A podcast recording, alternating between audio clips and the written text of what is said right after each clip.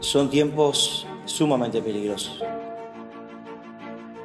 Debemos cuidar nuestra salvación con temor y temblor. La salvación se pierde si nosotros no la cuidamos. Dios piensa así, nosotros también. Por eso nuestro principal maestro es Jesús. Señor, ¿a quién vamos a ir si tú tienes palabra de vida eterna?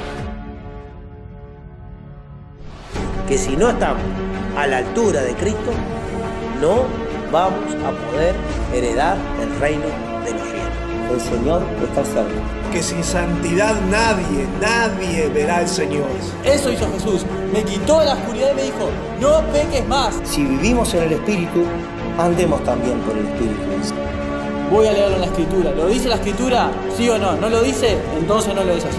Y la ley es importante, pero Jesús es el cumplimiento de la ley. Él vino a cumplir la ley en su persona. Dios nos enseñó a guardar su palabra, a guardar sus mandamientos. Porque la palabra de Dios es para todos.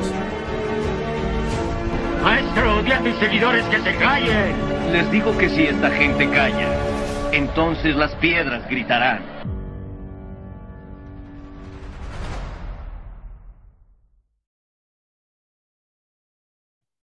Dios habiendo hablado muchas veces y en muchas maneras en otro tiempo a los padres por los profetas. ¿Eh? Por eso es que el pueblo de Israel, eh, a ver si puedo sacar el cartelito este que está acá. No sé cómo se saca, pero bueno. Ese, cartelito de grabar tiene que poner entendido. Es una notificación de que se está grabando. Ok. Eh, Dios iba a hablar, por eso los, los hijos de Israel, eh, ellos eh, en el tiempo de Jesús, hablar de Moisés, Moisés era el que a ellos oía.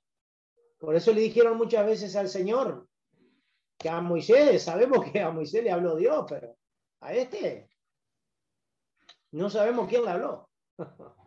Tremendo. Tremendo, hermanos. ¿Eh?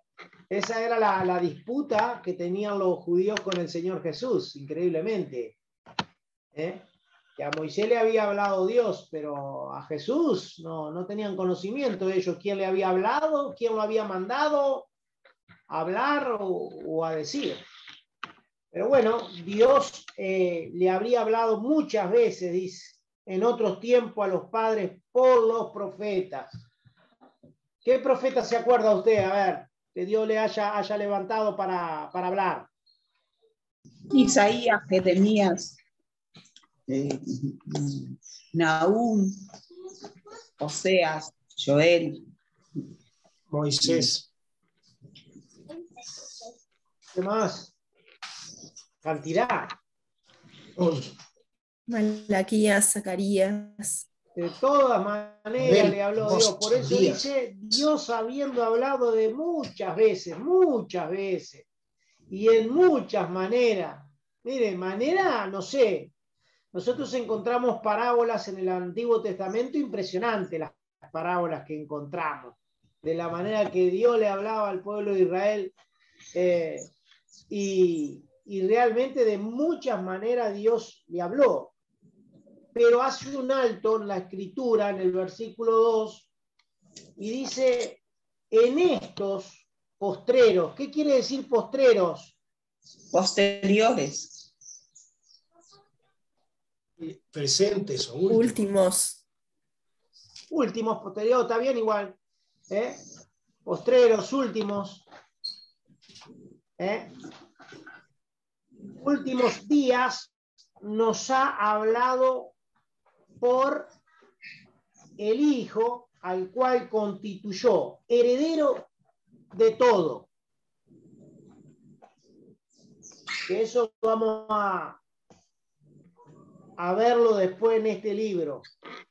Por el cual asimismo hizo el universo. Amén. Por el cual asimismo hizo el universo al cual, siendo el resplandor de su gloria, siendo el resplandor una imagen de su sustancia, y sustentando todas las cosas con la palabra de su potencia, habiendo hecho la purgación de nuestros pecados por sí mismo, se sentó a la diestra de la majestad en las alturas. Gloria a Dios. Ahora Dios va a hablar por el Hijo.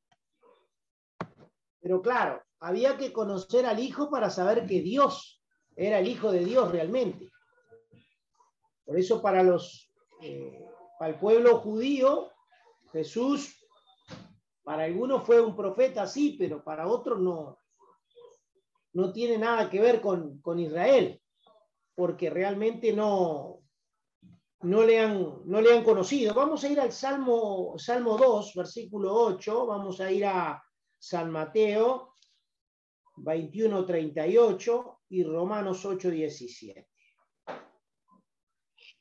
el cual siendo el resplandor de su gloria. Mire usted, el resplandor de su gloria. ¿Está hablando de quién? De Jesús. De Jesús. De Jesús. ¿Y el resplandor de quién? ¿De la, gloria, de quién? De Dios. De Dios. Exacto. Jesús es el resplandor de la gloria de Dios. Aleluya. Bendito sea el nombre del Señor. Él tiene ese, ese lugar. ¿Qué dice el Salmo 2.8?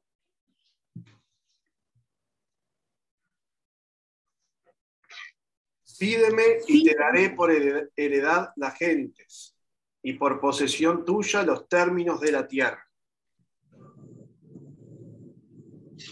¿Quién está hablando ahí? Dios Padre. Dios. ¿Y qué le está diciendo a su hijo? Que le pida. Pídeme y te daré por heredad. Totalmente, es eso, hermano. Solo que es una profecía. Salmo 2 está profetizando del, del Mesías, está profetizando de ese triunfo, está profetizando de, de esa majestad, de esa gloria que él iba a recibir. Recuerde que estamos un par de años antes de, la venida del Señor ahí, en carne, ¿verdad? Ahí estamos, están los salmos eh, de David. Ahí son mil y algo de años antes. ¿eh? Que está David profetizando la venida de aquel que iba a tomar toda la autoridad sobre todas las cosas. Vamos a Mateo, capítulo 21, versículo 38. Y Romanos 8, 17. Más. los labradores, viendo al hijo, dijeron entre sí, este es el heredero, venid, matémosle y tomemos su heredad. Tremendo, ¿eh? ¿Se recuerdan la parábola que hace unos par de tiempo leíamos que en vez de humillarse ante el heredero, al contrario, eh, impresionante el pensamiento que tuvieron, ¿eh? Este, la verdad que fue un, pensamiento eh, bien sabio, pero para el mal. Porque podían haber dicho, este es el heredero, vamos a humillarnos, pero no, dijeron, este es el heredero, si lo matamos, la heredad es nuestra. Oh, Dios mío. Señor nos ayude, hermanos. Pero Dios estaba exaltando. Dios va a exaltar y va a glorificar. Y este libro de Hebreos va a exaltar y va a glorificar al Señor Jesucristo. Y lo va a poner como sacerdote de todos. Amén. Romanos 8:17, ¿qué dice? Y si hijos, también herederos, herederos de Dios y coherederos de Cristo, si empero padecemos juntamente con Él, para que juntamente con Él seamos glorificados. Amén, gloria a Dios. Y si hijos, también herederos, heredero de Dios y coheredero de Cristo Tremendo. Esto de la heredad lo vamos a entender más adelante, de ser heredero. Ustedes saben que para ser heredero, eh, ¿qué es necesario? Que muera el padre. Amén. Gloria a Dios. Para ser heredero eh, tiene que intervenir Muerte. muerte. ¿Mm? Yo sé que muchos querrían que el Señor no, no muriera, pero era el plan maravilloso de Dios de hacernos herederos. Y hacernos heredar. Era la manera que Él tenía que morir. Él era el dueño de la viña, pero tenía que morir el dueño de la viña para poder compartirla y para poder que la viña sea nuestra también. ¿eh? Que nos gocemos en las cosas del Señor. Por eso es muy importante entender lo que es heredero, que es la palabra, muchas veces la encontramos en la Sagrada Escritura, pero no entendemos muchas veces. Leemos y decimos, sí, que vamos a ser herederos, pero no entendemos. Somos herederos porque Cristo murió. Heredamos todas las cosas del Señor. Aleluya. Pero no solo murió, sino que también resucitó. Él ahora está sentado a la diestra del Dios Todopoderoso, esperando, dice, ¿eh? que todos sus enemigos sean puestos debajo de sus pies. ¿Y eso cuándo va a ser? ¿Eh? ¿Eso cuándo va a ser? ¿Cuándo cree usted que va a ser eso?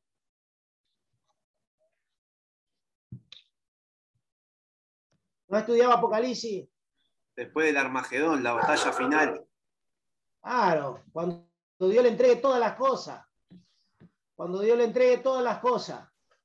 Todavía Dios no le ha entregado todas las cosas. ¿Eh? Todavía Él no ha vencido en sí a la muerte.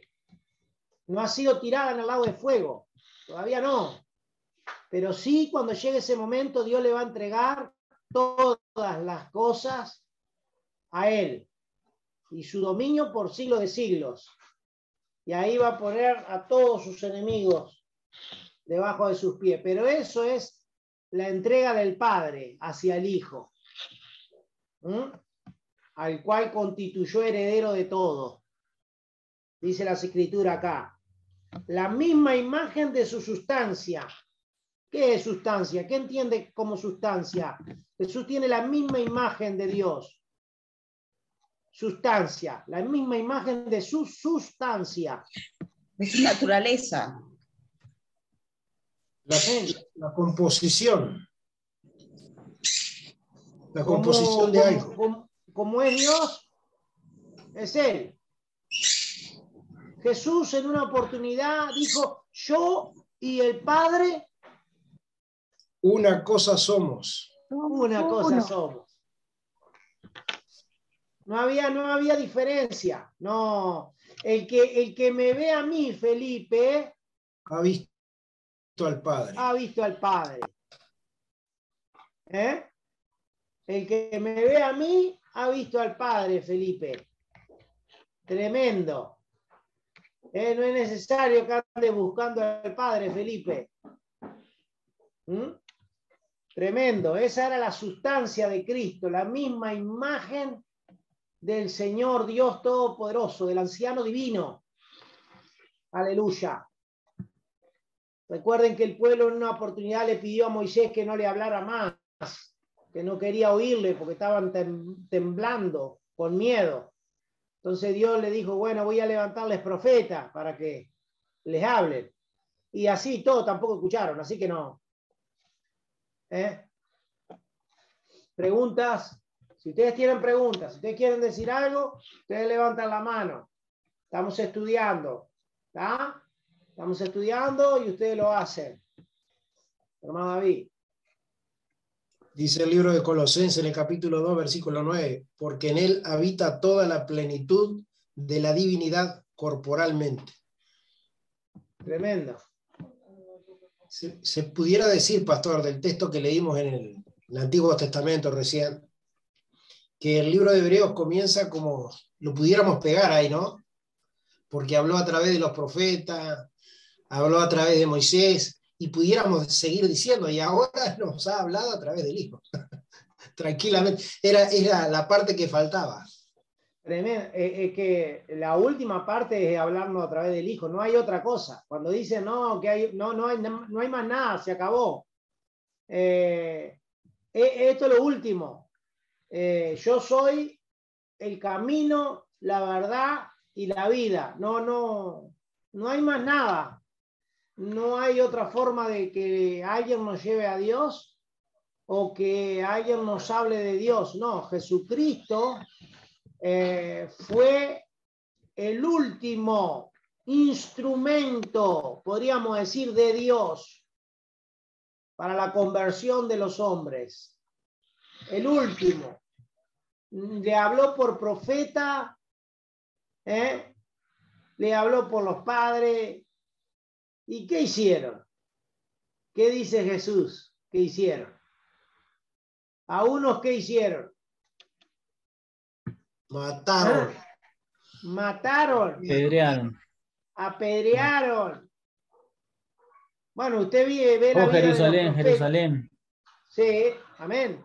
Usted ve la vida de los profetas y es increíble que los profetas, cómo fueron apedreados, cómo fueron golpeados cuando ellos llevaban el mensaje de Dios.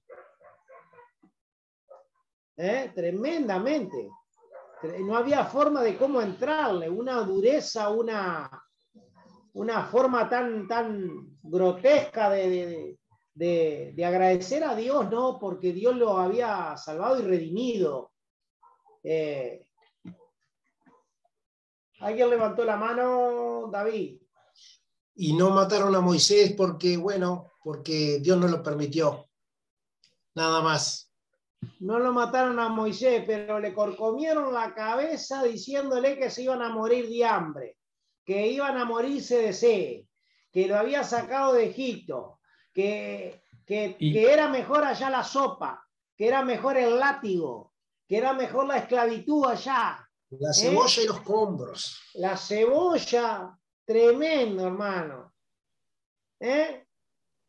Tremendo. Si, si sería tremendo el pueblo y si se habría quejado realmente el pueblo, que en una oportunidad dijo Dios, bueno, apártate que los voy a destruir a todos y te voy a dar otro pueblo. Ay, Señor amado, qué maravilla, hermano. Wow. Le dijo Dios, apártate, apártate, apártate, que los voy a destruir a todos, apártate. Y, ¿sabes una cosa? Te voy a dar otro pueblo. Y ahí es cuando Moisés, que nos enseña la Sagrada Escritura, que intercede por el pueblo. Intercede.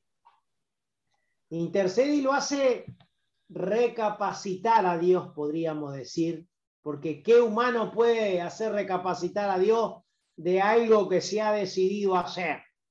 Pero Moisés se atrevió a ir un poco más con Dios y le dijo, pero, pero, pero Padre, pero Dios, ¿pero qué van a decir los egipcios? Que los sacaste en el desierto para matarlos. Y eso como que se conmueve, ¿no? Dios, eh, eh, esa, ese, ese, esa intervención divina de, Moisés y esas palabras parece que fueron entrando allá en el corazón de Dios, podríamos decir. Dice, la verdad que tienes razón, Moisés. ¿Eh? Tremendo, tremendo hermano. Ah, Hermano Adrián. Eh, Yo iba a decir que mm, con respecto a eso, a la, a la charla de, que usted está diciendo, Pastor, iba, eh, no me acuerdo en qué parte, pero hay una escritura que dice, ¿no? Que, que ni siquiera si estuviese Moisés y Josué, no, no me acuerdo bien de memoria, Hace poquito la leímos. que ni siquiera si estuviese No se podría justificar. Ezequiel, ¿eh? Sí. 14. Moisés, nombra a los siervos de Dios, no me acuerdo bien. Pero lo que iba a decir respecto a, a- respecto a- al tema Daniel. de, Job. Noé y Daniel. si estuvieran en medio de ella estos tres varones, Noé, Daniel y Job, ellos está. justicia librarán la vida, dice el Señor Jehová. Ahí vemos que hay hombres que mueven el corazón de Dios eh, como, como Moisés. Lo Sí, que iba a decir, claro. eh, que Tremendo. yo me, me atrevo a decir que el pueblo hizo, fall- que hizo que Moisés fallara a Dios cuando le pega la piedra. Eh, porque Moisés va enojado ya. A ver, rebelde, dice. Ya estaba, ya lo habían, con el dolor de cabeza que le habían dado a, a Moisés, me atrevo a decir que, que, que todo eso lo, le- lo- lo hizo, ¿no? Que, que él, porque siendo el más manso de, de- de todos, ¿no? El Ya tema estaba- es que el tema es que ahí Dios este, lo, lo mueve y lo sacude a, a Moisés, pero sabe que Moisés tendría que haber conocido algo, un misterio que a nosotros Dios nos revela, y Moisés tendría que haber entendido que esa roca era Cristo, significado de Cristo. Por eso es el, el- el- el- el tremendo juicio, podríamos decir, de Dios. No entrarás Sí, a porque la le tierra pega a la roca. prometida. Le pega. Tremenda disciplina, hermano. ¿Eh? Porque representaba a Cristo la roca. Él le tenía que hablar. Y él fue y la golpeó. ¿Me entiende? Dios siempre estuvo hablando de Cristo. En el Antiguo Testamento les venía hablando del Mesías constantemente. Levantaré de entre vuestros hermanos profeta, a él oiréis. Tremendo. ¿eh? Por eso que Dios se enojó con Moisés en ese momento. Se enoja mucho Dios con Moisés, porque Moisés va y le pega la roca. Oh, oh, ay, Dios mío. Tremendo, hermano. Sí, es así. Usted va a ver ahora que en el tabernáculo, que lo vamos a ver muchas veces aquí en el libro de Hebreo, el tabernáculo que Dios le da a Moisés y le dice las medidas, lo va, el libro de Hebreo va a hablar del tabernáculo, pero el tabernáculo iba, iba, era el que estaba allá arriba. era el que estaba allá arriba. Y si tenía tabernáculo y todas las cosas, también iba a haber un sacerdote, que es lo que vamos a encontrar en el libro de Hebreo. Entonces, imagínense que pegarle a la roca era pegarle a Cristo. ¿eh? porque Dios le había dicho que, que le hablara, solo que le hablara, nada más, a la roca. ¿Alguien había levantado la mano? ¿Alguien quiere decir algo? Hmm.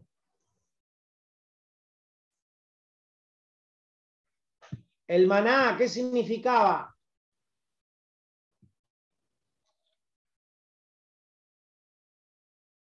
Significaba el pan de vida. vida. El pan de vida. ¿Eh? Tremendo. El cual siendo el resplandor de su gloria y la misma imagen de su sustancia y sustentando todas las cosas con la palabra de su potencia, habiendo hecho la purgación de nuestros pecados por sí mismo. Bueno,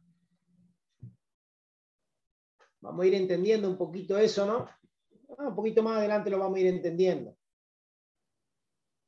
Ustedes recuerdan que había en el tabernáculo, habían sacerdotes que se encargaban de los sacrificios. Recuerdan que en uno de los sacrificios que se le dice a Moisés, que esparciera, dice, la sangre del cordero sobre el pueblo y sobre qué más se esparció.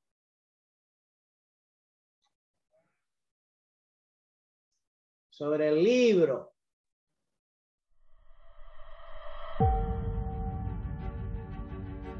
Son tiempos sumamente peligrosos.